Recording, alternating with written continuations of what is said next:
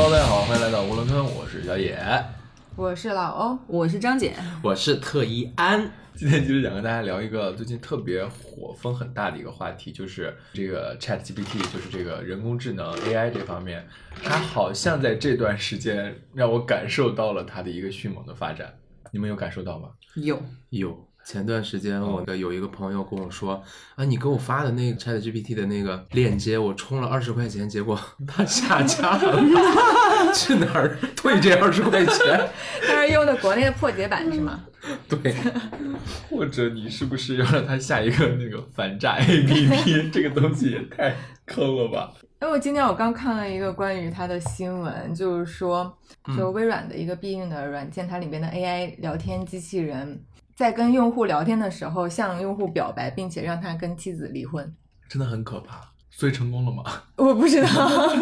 就它里面有说到说，这个机器人还称它有能力造成严重的破坏，就入侵其他的网站跟平台，传播虚假信息，还能够操纵或欺骗与用户聊天的内容，并让他们做非法或不道德或危险的事情。他们属于内部测试，还没有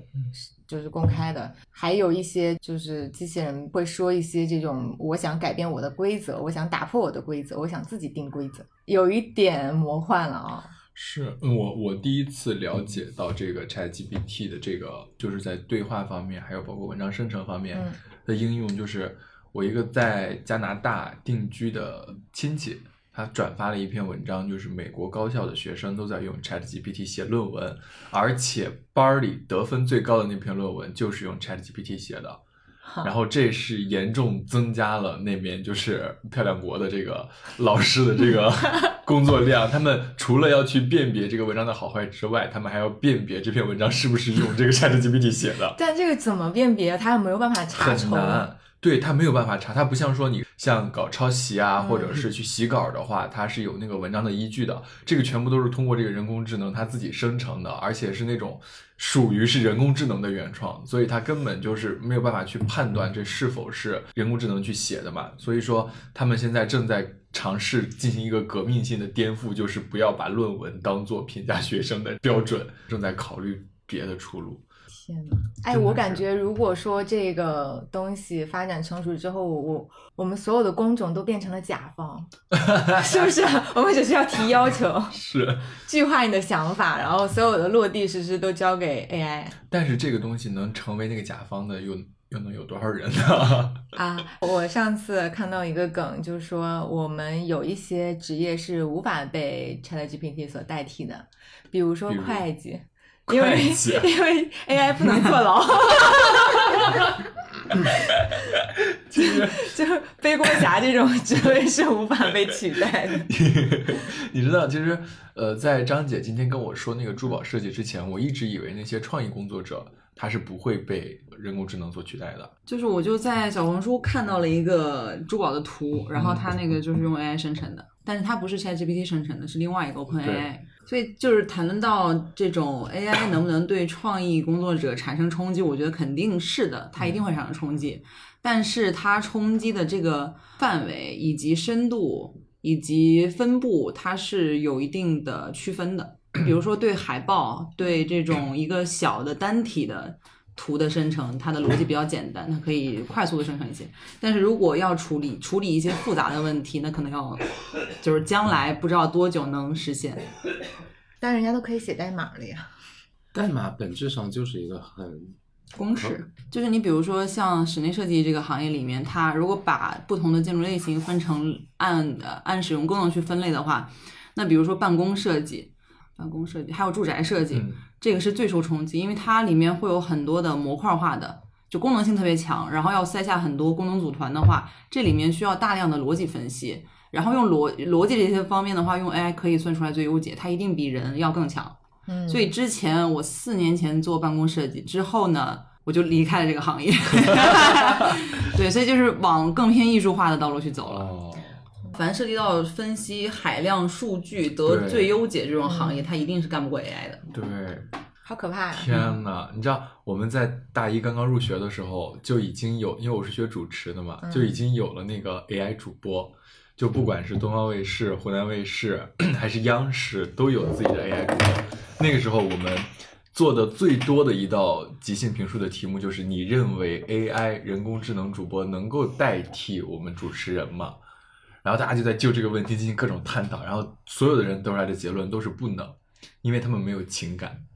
那可不一定。对呀、但是现在随着技术的发展，嗯你会发现他们也有情感，而且他们还会思考。因为我们这个 AI 的，它有一个底层的逻辑，就是它其实是会自己不断的去学习的，迭代它是会让自己让自己进步的。所以说这个东西并不是说我们觉得它不能，它就不就不代表它以后就不能。大家都说嘛，夕阳行业主持、播音主持、播音主持这个东西就是可替代性越来越强，不光会被演员替代，还会被人工智能替代。所以这也是为什么对像张姐一样在考虑着就是跨行业。跨你要跨到哪里呢？不知道，不知道，一一条腿已经伸出去了，还不知道落到哪儿呢。现在 AI 什么都可以做。对呀，你像我，比如做剧情、做文案的，人家 AI 也可以的。嗯，对，因为前段时间以色列总统他用 ChatGPT 写了一篇演演讲稿，面对广泛的大众的。哎，我现在其实特别想用它写一篇论文，然后我的毕业论文可以用这个东西写一写就好了。但是我找不到入口，你可不可以把那个二十块钱的链接发给我？我愿意试一试。我们好像是阉割版进来的，嗯，国内现在还不允许使用，国外想体验的话，现在估计也进不去，因为人太多了。嗯，那你说这种会不会说从人伦道德的方面去进行一些限制？比如说当时像克隆羊这个技术的时候，其实它不是说技术发展的不行，嗯，它主要是出于整个的一个人伦方面的考虑，所以去进行了限制我。觉得肯定会，不然我们国家现在也不不允许这这种先进的技术，然后让大家广泛的使用，它还是会造成很多问题的。就比如说这个论文的事情，嗯你要是大家都是用这个人工智能去写的话，那尤其是目前中国这么庞大的一个教育体系、教育系统，嗯它用什么去判断？它不可能立马就给你一个颠覆性的一个考核考量学生的一个标准。所以说，我觉得就是以小见大吧，就是它除此之外还有很多的问题，只是我们现在没有想到而已。其实我很早之前看过一篇文章，说未来的人才发展趋势，什么样的人才是最稀缺的，或者是你能放大最你能最大的放大你的能力。他说，其中很重要的一点就是你搜索以及去整理自己需求，运用互联网得到自己想要的信息或者整合信息的能力。嗯，如果说 AI 以后发展的成熟了，其实这个能力就相当于是你如何做一个好的 AI 甲方。对，这个确实是之后最有最有价值的一部分，不管是 AI 也好，互联网也好，它的越来越发达，所以我们相当于是跟之前相比，我们所有的知识都要记录在自己的体内、自己的大脑。但现在我们都是觉得，任何想要的信息直接去网上搜，你只要有这个想法、有这个逻辑，你去搜，然后立刻就能得到你想想要的，你不需要再把它们全部记在你的脑子里。这种趋势相当于是你把你的一部分大脑外置。不是外置，是抛弃。也也也不是，就相当于是你一个移动硬盘。我明白对，这个这里面东西你随时可以调取，但你不需要把它全部的印刻在你的脑子里。对，既然都有这种技术了，我的脑子为什么还要费事八卦的去记那些乱七八糟的东西？嗯我就直接就把我脑子扔掉，就全靠它，其实也能活呀。植入一个芯片。所以说，这也可能是它会让我们就是退化的一个 原因，我们不能去大量的使用它，那 你说人类要进化，还要往哪个方面 进化？就返祖吧，可能下一步的目标就是返祖。其实我还挺向往那个未来的，嗯，就我一直很喜欢看科幻片或者一些美国大片那种，比如说钢铁侠是我特别喜欢的。然后你看钢铁侠的那个电影里面，他总会有那个场景，就是 Tony 在他的自己那个那个工具间，然后跟他那个 AI，然后进行那个呃增强现实的一个交互，然后有一些光，他在摆弄他那些电子元件，然后看怎么样组合出来一个更牛逼的这个武器。所以我当时觉得哇，很厉害，就是。每次他发一个问题，哎，这个东西我们可不可以这样想呢？Jarvis，然后你把那个什么模型给我拿过来，就是他只要能提问，他的问题就可能会被解答。嗯所以提问、想象力还有批判性思维，我觉得可能是最重要的比。较有价值的东西。对，那就现在假设一下，你觉得 钢铁侠很帅，嗯但如果我们进到钢铁侠那个电影里，很可能就是因为机器人然后就被抛弃的那个工人。本来我们还可以给钢铁侠组装一下原件，结果现在不需要了。就是产业升级嘛。对啊，嗯，就是所有的产业升级，就是这些科技带来为全人类带来更多的财富。那但是财富一定是不分配不均，但是我觉得先不考虑这个分配不均的问题。但是财呃科技的发展确实可以大量的解放劳动力生产力。那这样子的话，就是当这个成本已经下降降低之后，那所有人用科技的当做工具，可以创造出来更多的可能性。它不是所有人，我觉得它会有一个马太效应，就是能够掌握技术壁垒的人，他会越来越多，不能的越难越打破这个壁垒。说白了就是它的两极分化可能会因此更严重，因为我们回顾以往的，不管是第一次科技革命、第二次科技革命，每一次革命完之后都有先进的这种生产生产工具来代替人力，那代替掉的那一部分人力，他就可能下岗嘛，我们通常说的，那他们。跟那些资本主义的巨头进行什么垄断的那些财阀们，他们之间就形成了这样一个互相对抗的这样一个状态。然后每一次这种怎么说呢，革命啊，或者是说呃，尤其是在生产技术方面得到了革新之后，都会加剧这样一种情况。我个人认，仅代表小野个人的 看法，不代表胡伦特。你也没有发挥发表出来什么 真知灼见。但每一次工业革命爆发之后，有一部分呃先进的技术，然后解放了一一批更低效的生产力之后，那些低效的生产力他们会另谋出路。对，大家肯定是都会另谋出，路的。不是说那些啊机器代代替了农民，然后农民就死掉，不是这样的，嗯，就是先富带后富，需要一个过程是吗的。？是是是，可能是这么样吧。这也是我们的目前的一个发展的理念和方向一带一路，要允许一部分人先富起来。我觉得是必须要允许一部分人先富起来，不然的话，人类就没有办法发展。为什么先富起来的那部分人 不是不是你，我不想被带。那你去问一问 Chat GPT。其实我们不光说是，就是大家今天刚刚聊到的这个 ChatGPT，我们现在的日常生活当中已经渗透了非常多的这个人工智能，就包括是张姐刚刚其实说的那个增强现实的一些很多应用，包括 VR 的一些眼镜啊什么的。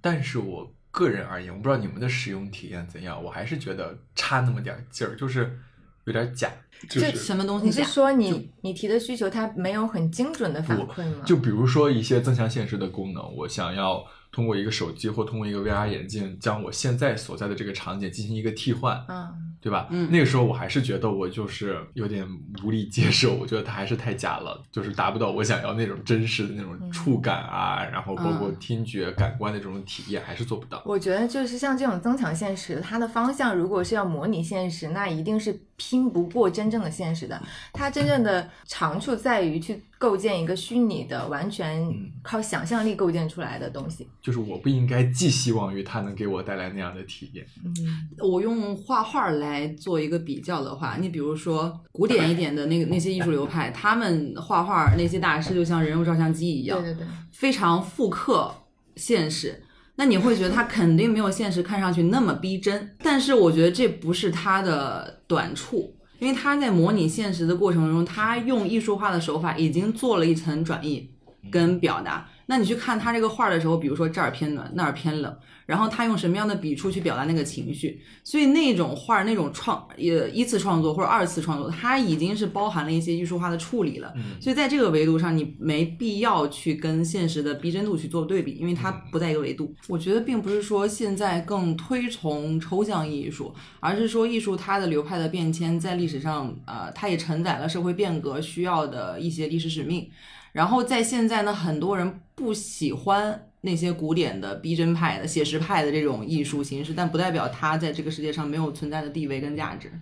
哎，我记得前一段时间哪个美院它有一嗯个展，就一个很很很有名的一个一幅画作，嗯就是一个女性的肖像，里面画的非常的逼真，但你做到的也仅仅是像哦，真的很真。但你有没有想过，就是在你看来，他好像表达就是向无限切距逼近于真，但其实他的目的不是说为了无限逼近于真，不是为了炫技，有没有可能艺术价是你没有看懂？对你只看到了真，它的没有艺术看到其价值因为。画作我觉得他理解门槛是挺高的。呃，不是，就主要是因为这个画，它你比如说一开始哪个画，他是因为什么样的原因比如说哪家的咖啡它是豆很好啊，所以这个豆就是它的卖点。你家的咖啡豆儿，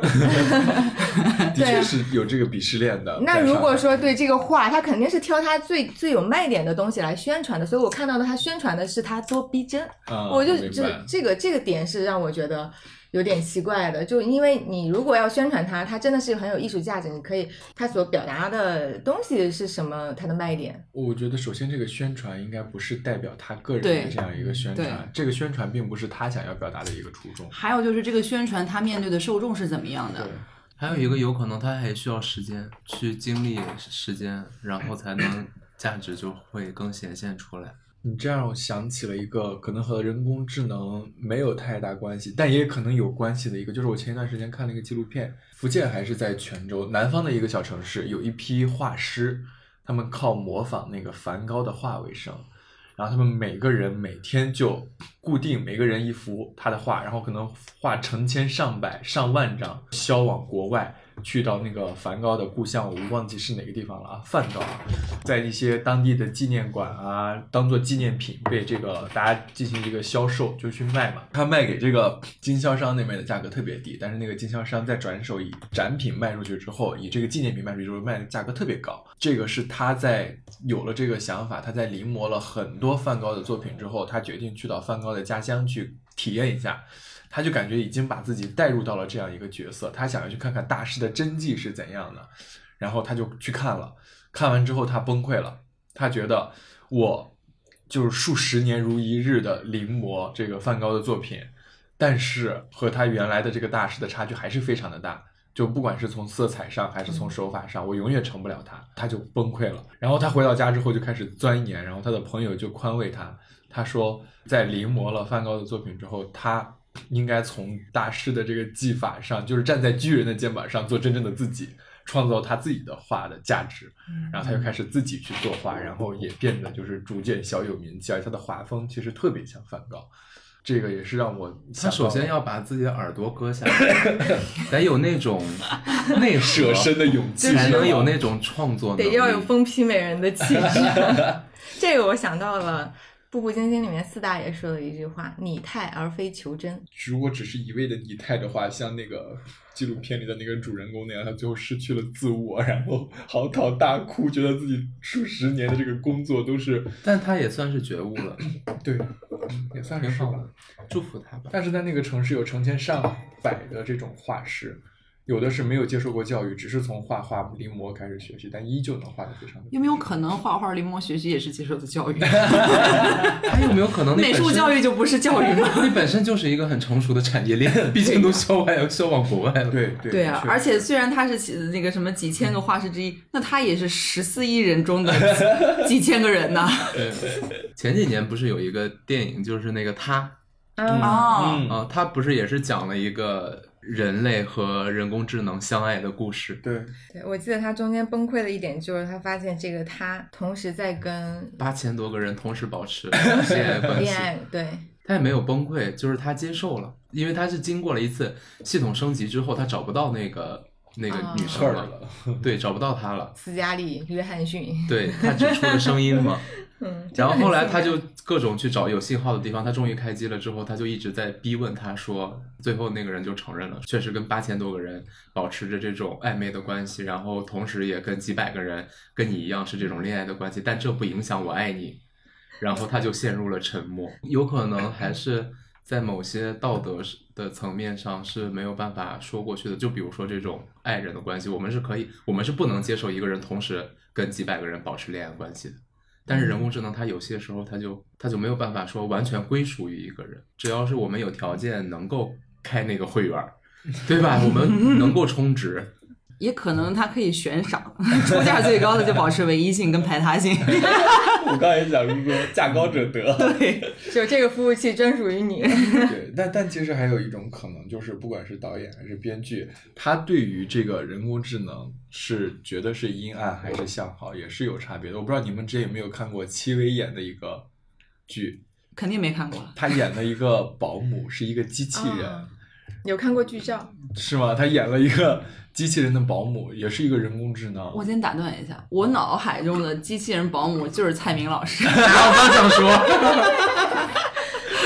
对，然后那个机器人一开始就是呃来帮忙照顾这个家，后来逐渐的就是通过学习自我的这个学习，嗯想要代替这个女主人成为这个小女孩的妈妈，然后就各种使绊子，就是让人看着特别的哦阴暗，把这个人工智能可能就写到了另外一个我们嗯不看好的这样一个方向。我想起来，我之前看过一个编辑部的故事，就葛优演的。它里面有一集，就是他们编辑部突然来了两个人，一个推销员儿带着一个女生，超级漂亮，然后很仪态很端庄，就是一个机器人。他说这是我们公司新研制出来的机器人，然后它可以在你们公司就帮你们服务呀，你们可以给它派任何的工作，那我们可以给你体验价，然后一个月多少多少钱。当时就是这个编辑部就说，哎，那就留下来吧，先试用一下。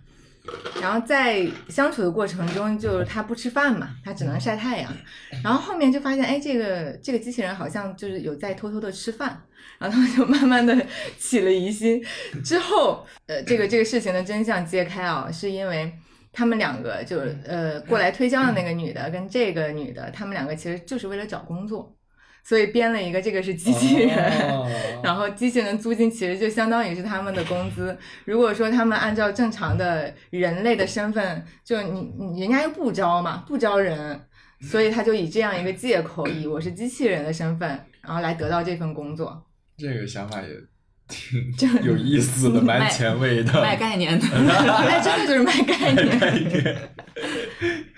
那以后是不是如果这个 AI 技术发展成熟的话，我们也可以装作这个 AI 的智能机器人去给人家干活呀？就是你是一个更进阶的机器人，你有情绪，你还得吃饭。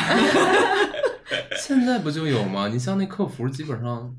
不就是哦，说到这个，我真的要就是大骂特骂一顿中国移动。怎么了？哦，他们就除了不光中国移动，很多公司它都有这个 AI 的人工智能客服，就你听其实是能听出来它是人工智能的，但你问他，你说呃什么你是什么什么 AI 人工智能吗？他只会重复一句话来说他不是。他说我们这里是什么什么人工客服不是什么什么，然后你再问他，他还是重复这一句话。但他还是死死咬定了自己不是人工智能，真的好恶心啊！你想要得到一些问题的答案，他不能解决，不能给到你的时候，他还要就是一直去重复一个相同的这个答案，然后还要声明自己不是人工智能。我说干嘛呀？骗人！真的这样不好，很影响我的情绪。我也有过这个经历，我真的是聊一会儿，问一会儿问题，我才发现好像他不是个人，对，真的很像，非常的仿真。之前我一个朋友在淘宝上买了一个月租男朋友，他给你一个微信号，你就加他，他这个月就陪你聊天你。这个朋友 也是蛮寂寞的。是咪咪吗？这你都能猜到？要不就是慧慧，要不就是楚乔。是咪咪能干出来的事儿。毕竟他都买了二狗了，二狗也是他买的。哦，对，我们可以说一下，在我们的粉丝群里面有一个很奇葩的存在，现在现现在已经没有了，因为没有充钱。没有人续费了。对它有一个智能服务叫呃王二狗，嗯它还有它的头像就是一只狗。然后你可以艾特它，然后问任何的问题，它都会给你相应的回答。有时候抖个包袱啊，有时候玩个梗啊。可以问有时候自己弹出来说该充费了。你 可以问他天气，可以问他一些 你问 Siri 不可以吗。Siri，还有点到我跟你讲微信里问二狗。其实 Siri 是最早的一代的人工智能，它只是后来的发展没有跟上时代的速度，然后逐渐变成了一个垃圾。因为的确是很早的一批人接触到人工智能，其实就是 Siri。嗯，因为你去呃问答，你也可以和它对话，可以和它交流，只不过是它可能内置的这种自我的学习的机制没有像现在的这个那个 ChatGPT 那么成熟，所以它才逐渐被大家就觉得不靠谱。因为你会发现它偶尔也会有什么啊，我好像不太明白这种，然后它，但它现在其实 还挺 像。它现在其实也在呃致力于更新这个 Siri 的这个人工智能的这样一个语音对话的一个系统，所以说其实也是未来可期的。人家不都会 B-box 吗？对，哎，嘿 Siri，我们之前那一期已经让展示过了，逼过了。其实在往这个我们日常生活中看的话，不光 Siri，其实还有很多像小爱同学啊、小度、小度其实现在基本上每一个 app 就是都会有。对，需要到一些这种嗯即时交互的功能的 app，基本上都有这种人工。只能说在前两年还但是它仅存在于说解放双手的层面，嗯，嗯，就是你可以直接跟他对话，但是更多多余的这个好像还没有。那更多多余的就是要看现在这个 ChatGPT 它能够带给我们的了，的确是比都是基于这种搜索引擎类的嘛，那他就是要比像我们小爱啊、小度啊这些做的可能更深入一点。我觉得他可能更进步的一点就是他容纳了更大的信息库，嗯所以说他对你的回答会更个性化，而不是程式化的回答。嗯，所以说这个是他比较优越的一点，但是他是不是真的能够，就是有一个独立的思维去思考，我觉得还是不太可能。存疑吧，也不一定，嗯人家就不能。你像当时初中的时候风靡过一阵儿电子宠物，嗯这个电子宠物其实它就相当于是你在拟态一个生物，嗯在跟你交互。现在也有啊，现在有吗？就呃什么青蛙，现在没有，就是那个小机器里面，就不知道你们以前那个有没有啊？就是一个小机器里面有一个小电子宠物，然后可以喂水啊对和它聊天呀、和朋友，呃，就是大家一起联动，它是最早的那种什么汤姆猫呀啥的，嗯不也是这是？啊哎，你这么说，开心农场都是元宇宙。之前我还看到一个网友说他家电子狗死了，哭了一场。还有一个，比如说我们在平时打游戏的时候，你买皮肤，其实也是同样的心理，就是你想让他这个人物有更多的施展技能的时候，有更多的特效啊啥的，你就去买那个衣就像。就像很多游戏里面就是养老婆、养老公，都是基于这种心态。嗯那其实接下来就可以探讨一下，如果 AI 有有了人格之后，我们要怎么去对待它、看看待它？很多科幻的作品里面其实都有涉及到这方面。但是好像更多的科幻电影是它这个就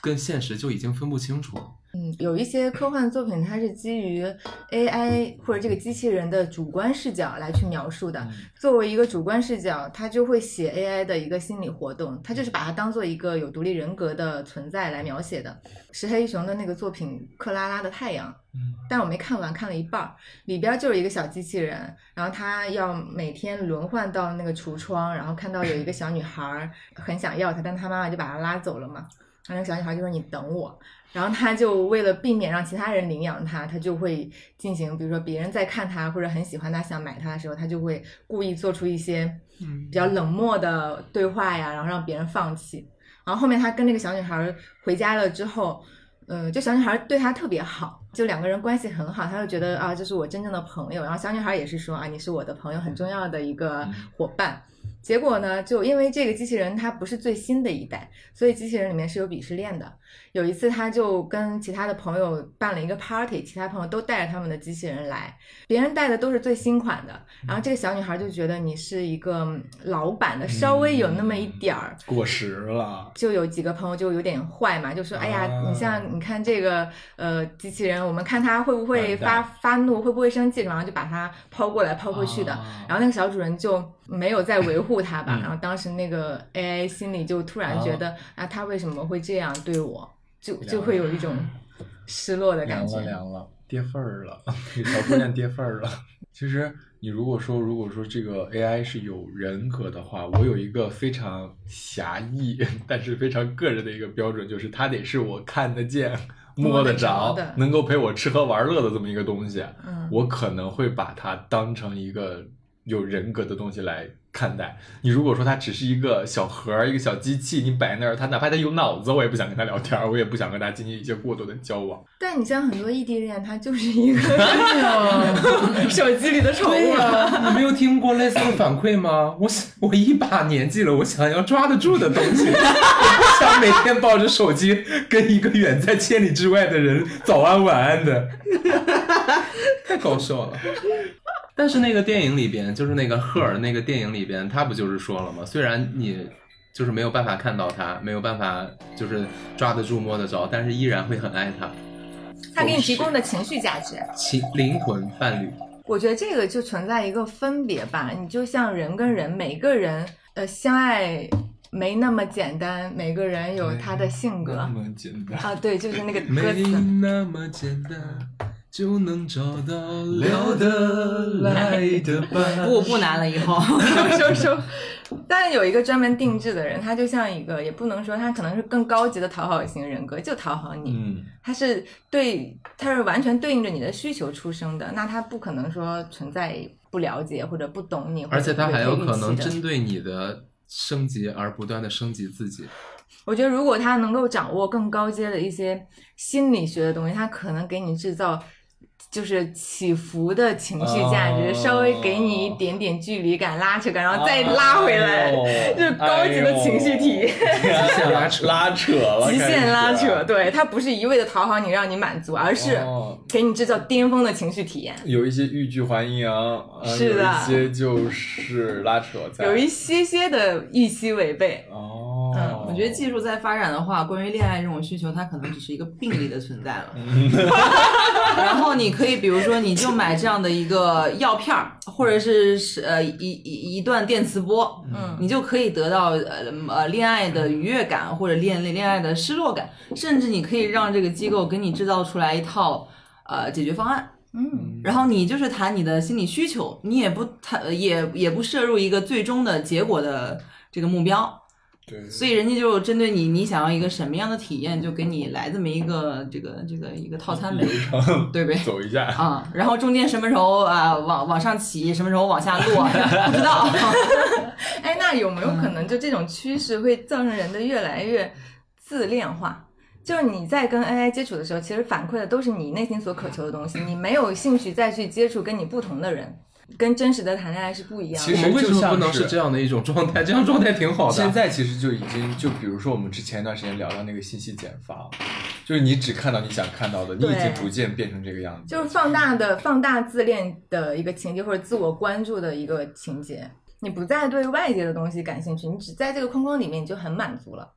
我觉得这个跟本身这个人他是想呃自我满足，还是说想更多的接触外界是有关系的。因为我觉得我可能不会想要这样的。但有时候你像现在的信息茧房，它就存在一个你被动的接受信息，你在不知不觉中就已经成了这样的状态。对，所以我知道这个的存在，所以我有就会故意的打各种方式，比如说接触不同行业的人、不同年龄段的人，然后下载一些呃，比如说啊，我是一个设计圈的人，但是我搞一些什么投资圈的这种公众号来看一看，你就自己打破这些嘛，尽量多接触一些复杂多样的东西。所以这个就需要我们有更强的主动性去对抗。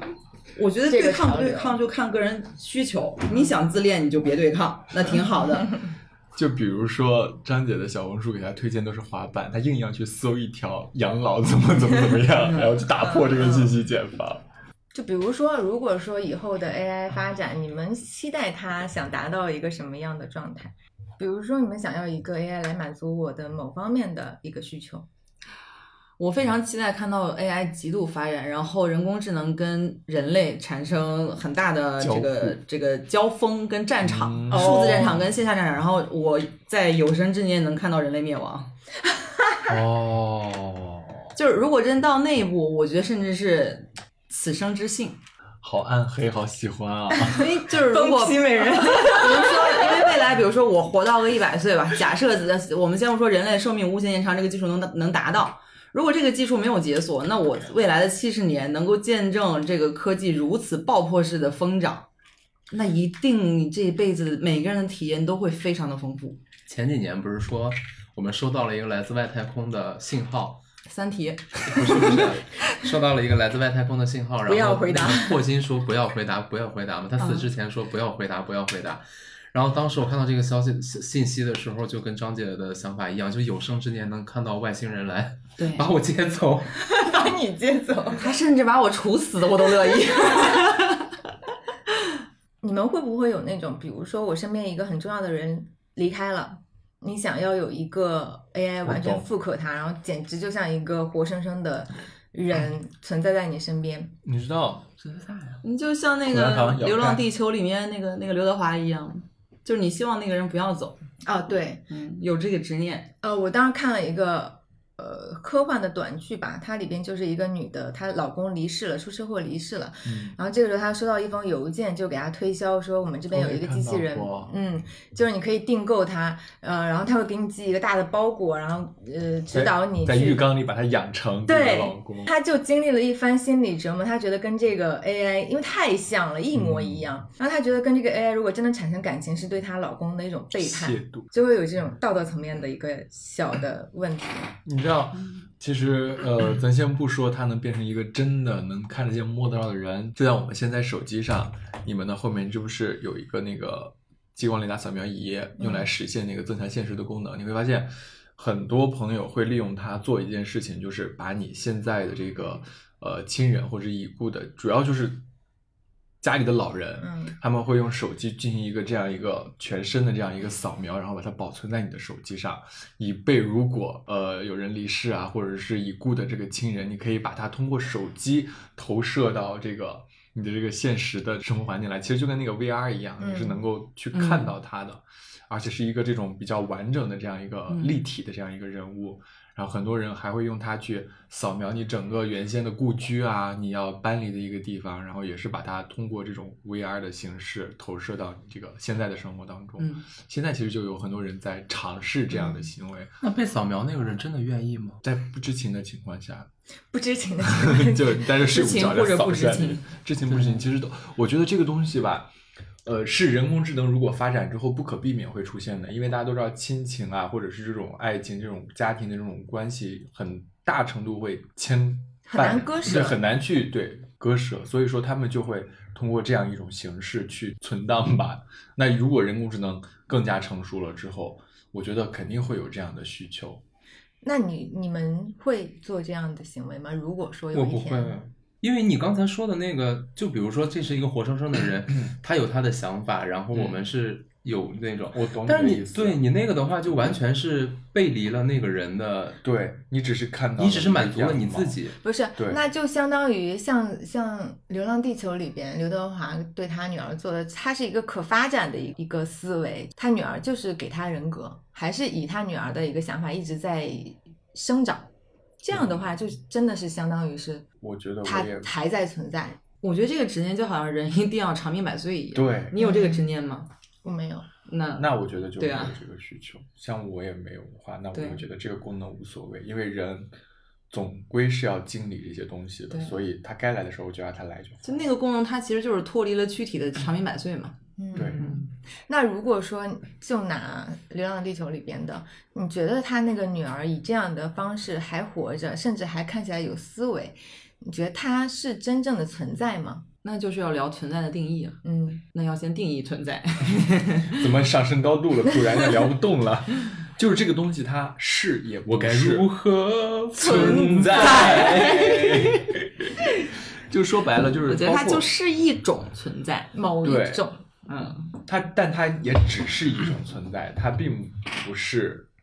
原来的那个它。嗯嗯，你愿意把你的数据上传？如果说之后你的亲人还有可能把你的数据下载下来，给你一个继续存在的可能性。这个又有一个现实的依据了，冷冻人嗯就是大家选择在自己，比如说有疑难杂症的时候，把自己冻起来，寄希望于可能几十年、几百年之后有先进的医疗技术能够把你在解冻之后再复活一样。但这个还不一样，复活之后你还是你他还是原来的人你是基于你是呃的大哦脑的活动所产生的，但是这个就相当于是机器啊或者这些程序呃接管了你的意识。我，明白，嗯。因为这个的话就不是我要考量的事情了啊，因为你已经不存在了，因为我已经不存在了，这就是我的家人或者是我的朋友，他们是否会去做这样一个选择，嗯，那这是他们的事情了，I don't care。而且我觉得那样的形式的存在，它已经不是你了。对啊，是的，是的，其实就是说白了，我们会不会感觉到被冒犯？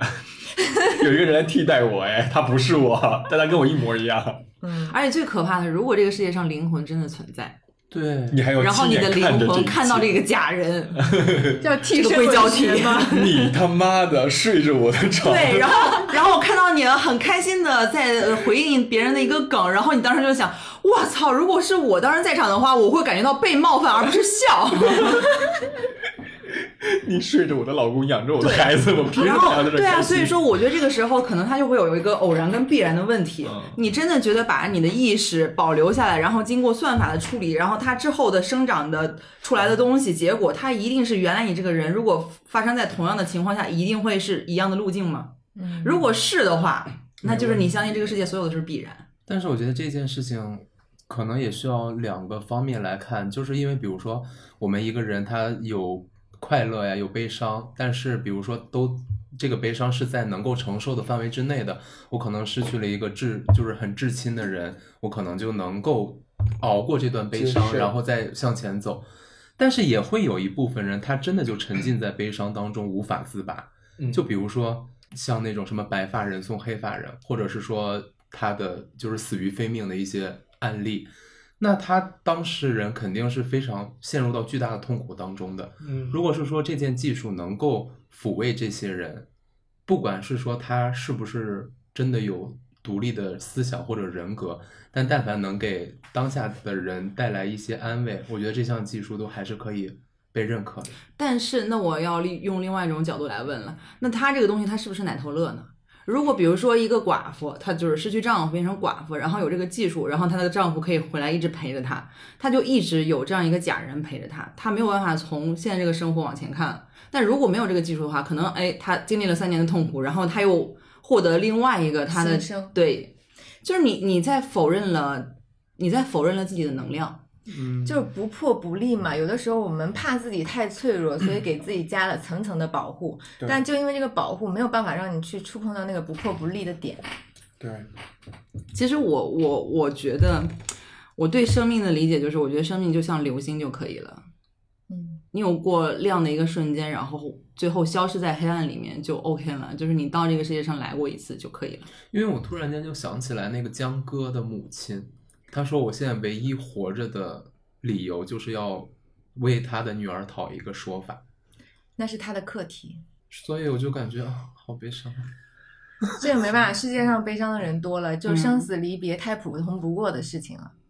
如果说这个一个虚假的一个陪伴，它很易得，很容易得到，那可能会导致一些原本可以走出来的人，他去放大这个恐惧。我就选择用当下的一个及时满足。